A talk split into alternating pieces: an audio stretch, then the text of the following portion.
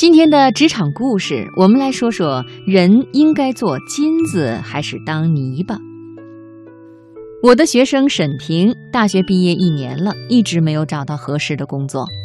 那次他满脸沮丧地对我说：“老师，我记得你对我说过，是金子在哪儿都发光。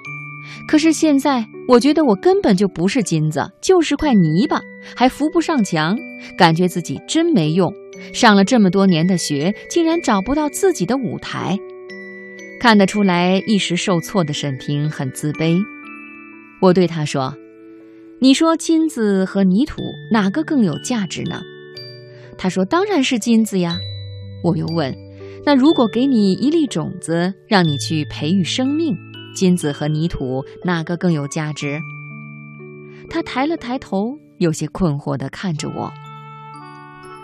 我给他讲了我的另一个学生的故事。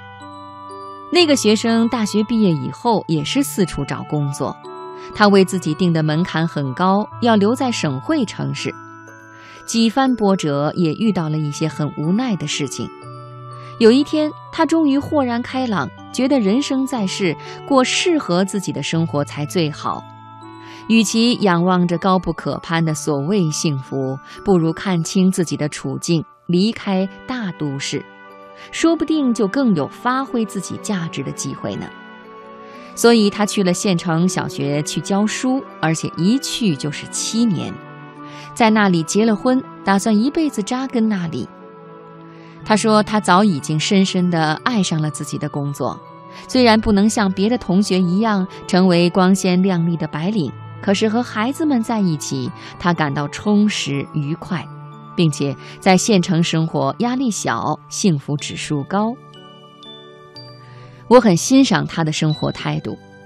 如果说有些人是金子，在激烈的职场竞争中不断的闪光，他就是默默无闻的泥土了。虽然没有耀眼的光芒，但辛勤培育着每一粒种子，同样有价值。还有一个学生，本来进了世界五百强企业工作，他的工作薪水丰厚，同时压力也是特别的大，竞争非常激烈。同事之间完全就是一场不动声色的战斗。论学历水平和工作能力，他也有可能脱颖而出，慢慢升职加薪，有更好的前程。可是那样他觉得太累，也会有力不从心的感觉。有一段时间正好赶上他母亲生病需要照顾，但他根本不可能请假。考虑再三，他辞掉了这份别人求之不得的工作，而去了一家小公司。新的工作工资虽然不如原来高，但是压力小，生活闲适自在，每天都觉得很轻松，而且呢还可以多些时间陪家人。对当初的决定，他一点儿都不后悔。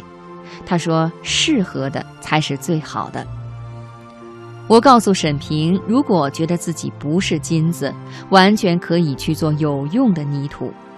所谓“天生我材必有用”，并不是每个人都适合做金子，任何人都有自己的优势。沈平听了，若有所思的点点头，说：“对呀，做泥土也不错呢。”